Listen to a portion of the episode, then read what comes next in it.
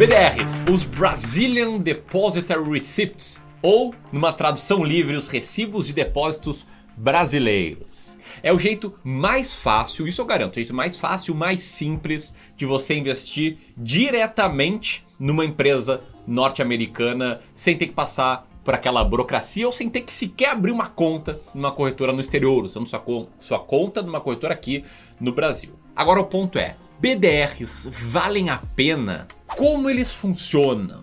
Como eles performaram? Onde eles vivem? Do que se alimentam? Bom, quem já te mostrar aqui é isso, tirando a parte desse alimento, que era uma piada, e muito, mas muito mais. Inclusive, eu vou te apresentar, cara, um risco escondido que não te contam sobre investimentos em BDRs e vou te falar se apesar desse risco a gente investe ou não em BDRs e o porquê da nossa decisão, seja lá qual ela for, mas vou trazer essa decisão ao final do vídeo. Tudo isso de um jeito que eu garanto que você nunca viu. Então, nossa, ó, nossa que eu tô com o José aqui, nossa tarefa é entregar o melhor conteúdo possível e a sua tarefa é deixar um like nesse vídeo, se inscrever no canal, clicar no sininho enquanto roda a vinheta e a gente já volta aí para o conteúdo.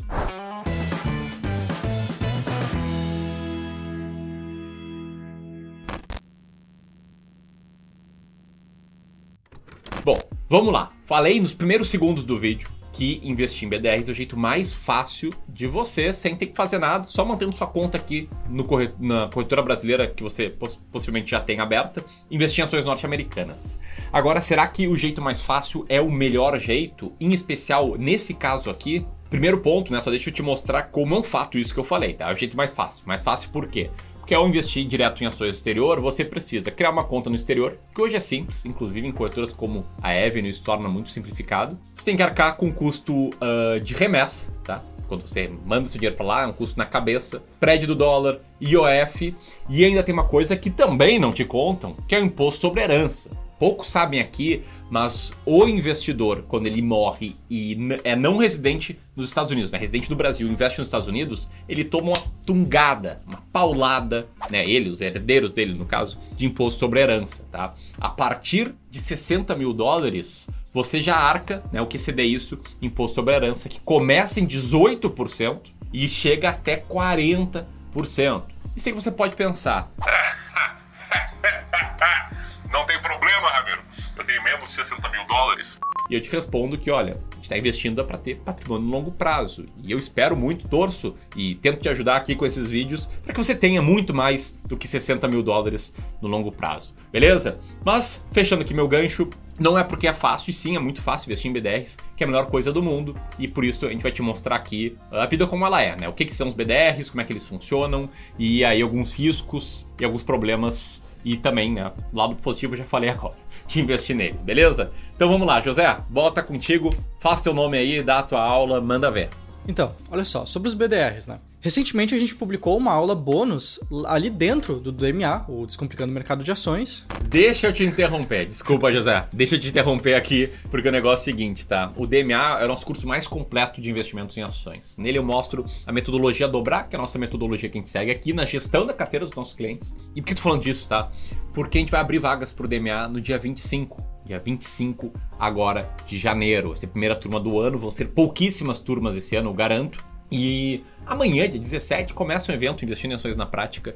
Vai ser um evento gratuito para você entender bem essa metodologia dobrar e se quiser ir além, né, dia 25, estar conosco no Descomplicando o Mercado de Ações. Foi mal, José, agora volta contigo, vai lá. Nessa aula, então, a gente comenta vários pontos muito importantes que levam para a decisão que a gente toma aqui no Clube do Valor frente aos BDRs. E é justamente alguns desses pontos que a gente vai te mostrar aqui hoje, nesse vídeo aqui. Mas, claro, né, se você caiu aqui de paraquedas, eu vou explicar aqui rapidamente o que, que é um BDR. Os BDRs são recibos de ações listadas no exterior. É como se, ao comprar um BDR, você estivesse essencialmente comprando um papelzinho que diz que você tem direito a uma ação lá fora. E essas são ações como Apple, como Disney, como Tesla, Mercado Livre ou até mesmo do Alibaba, que é do AliExpress, cujo CEO ainda está desaparecido. Quando você compra um BDR, você está essencialmente, indiretamente, comprando ação lá fora. Com isso, os dividendos que são pagos pela ação lá fora também são recebidos por quem tem o BDR aqui dentro do Brasil. Porém, os BDRs não são produtos mágicos e eles também não são de graça. Eles são geridos, no caso, custodiados pelo banco depositário por grandes bancos aqui no Brasil, como Itaú, como Santander e também como a própria B3. Ou seja, o que, que acontece? Um banco grande compra a ação lá fora e emite o recibo aqui dentro do Brasil. O recibo, no caso o BDR, é lastreado na ação lá fora. O banco é então responsável por manter essas, essas ações que ele tem lá fora, enquanto o recibo, enquanto o BDR estiver disponível aqui no Brasil. E aqui, como já é de se esperar, uma coisa importante que eu preciso que você saiba é que os grandes bancos aqui no Brasil eles também são conhecidos por terem grandes lucros. E esses lucros eles não crescem em árvores, né? Olha só, para esse serviço do BDR é cobrado de forma direta ou indireta. De forma mais direta, os BDRs cobram uma taxa pelos dividendos, né? Quando ele emite o BDR de uma ação lá fora e a ação lá fora paga dividendos, quando o dividendo entra no Brasil, o banco depositário ele cobra uma taxa que pode variar de 3 a 5% dos dividendos pagos. Ou seja, investindo no BDR, você sempre estará recebendo um dividendo um pouco menor do que se investisse diretamente na ação. Mas a outra forma que esses grandes bancos também conseguem lucrar com os BDRs é agindo como market maker. Bom, nesse caso do market maker, como é que funciona, tá? Se o BDR que você quer comprar, ele não tiver liquidez, o banco emissor ele vai ser a outra ponta. E presta atenção, aqui entra o pulo do gato nos BDRs, tá? E também entra o tal risco que não te contam, que agora a gente vai te contar, que eu falei no início desse vídeo. Vamos lá, qual é a lógica? Em BDRs que tem uma liquidez uh, mais alta, muito alta, como por exemplo o BDR da Apple, isso não é necessário porque tem muita gente comprando e vendendo, ela é muito negociada no mercado, não precisa de um cara ali dando liquidez, não precisa do market maker. E o resultado disso é que, em termos de valorização do seu investimento, praticamente não tem diferença investir lá fora ou investir aqui via BDR. Dá uma olhada nesse gráfico na tela agora para você ver que tem aí três linhas, tá? A linha azul é o dólar frente ao real, a linha vermelha é a evolução das ações da Apple em reais, atualizado pelo dólar, e a linha amarela, que mal dá pra ver, porque ela tá em cima da vermelha, né? elas parecem meio juntas, é a evolução do BDR da Apple aqui no Brasil. Pode ver que são linhas que estão uma em cima da outra, né? É praticamente idêntica essa variação. Isso vale também para outras BDRs com liquidez mais altas, como as da Microsoft, que estão na tela agora, e também como as da Berkshire Hathaway, empresa gerida aí pelo Warren Buffett, que mal dá para ver, mas tá uma linha em cima da outra, né? A linha azul, que é a BDR Burke 34, com uh, as linhas laranja e azul mais claro, né? Que são as ações classe A e classe B. Buenas, dito isso, tá? Te pergunto, você já investe em algum BDR? E se sim, qual? Comenta aqui abaixo pra gente saber, beleza? E agora eu passo a bola pro José para ele falar, enfim, do tal risco escondido, porque até aqui a gente mostrou só os casos bons, né? Aquelas com alta liquidez. Mas diz aí, José.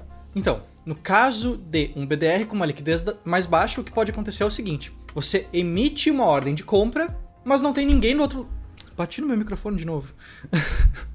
Agora, no caso dos BDRs com liquidez mais baixa, o que pode acontecer é o seguinte: você emite uma ordem de compra, mas não tem ninguém do outro lado emitindo uma ordem de venda. Ou você está querendo vender a sua posição em BDRs, mas não existe ninguém do outro lado querendo comprar essa posição que você quer vender. E eu sei, isso é fácil de esquecer no dia a dia. Só que as negociações na bolsa sempre dependem de um comprador e de um vendedor. É sempre uma compra e uma venda acontecendo ao mesmo tempo. Então, tá 100% errado quem diz que uma ação cai porque teve mais vendas no dia.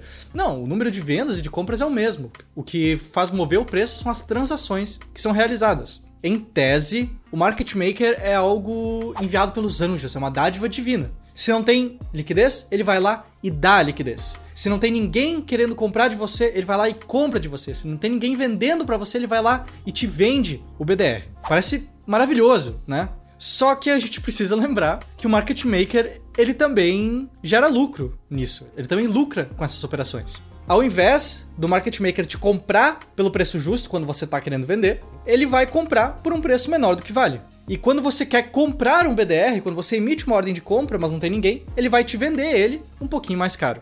E essas pequenas diferenças, esse pequeno spreadzinho que o market maker cobra, é realmente pequeno quando a gente olha para operações no curto prazo. Porém, no longo prazo, essa diferença aparece e aparece muito bem. Olha só, olhando em períodos mais longos, o que a gente vê é esse pequeno spread lentamente se acumulando cada vez mais e realmente dá uma diferença bastante negativa na evolução de um investimento no longo prazo. E assim, seria maravilhoso se todos os gráficos de BDRs que a gente fosse te mostrar hoje fossem que nem esses que o Ramiro te mostrou, da Apple, da Berkshire, da Microsoft. Só que a realidade não é essa. Olha só esse gráfico aqui. Esse gráfico ele mostra da evolução de um investimento feito no BDR da 3M. 3M é aquela empresa que faz aquelas fitas verdes bem fortes e outros produtos, obviamente. A liquidez desse BDR aqui no Brasil nem é tão baixa assim. Hoje ela gira em torno de 200 a 300 mil reais por dia. Mas perceba como o BDR e a ação lá fora, elas não andam mais tão juntas, não é mais uma linha sobrepondo a outra. Inclusive, são as linhas lentamente se afastando ao longo do tempo.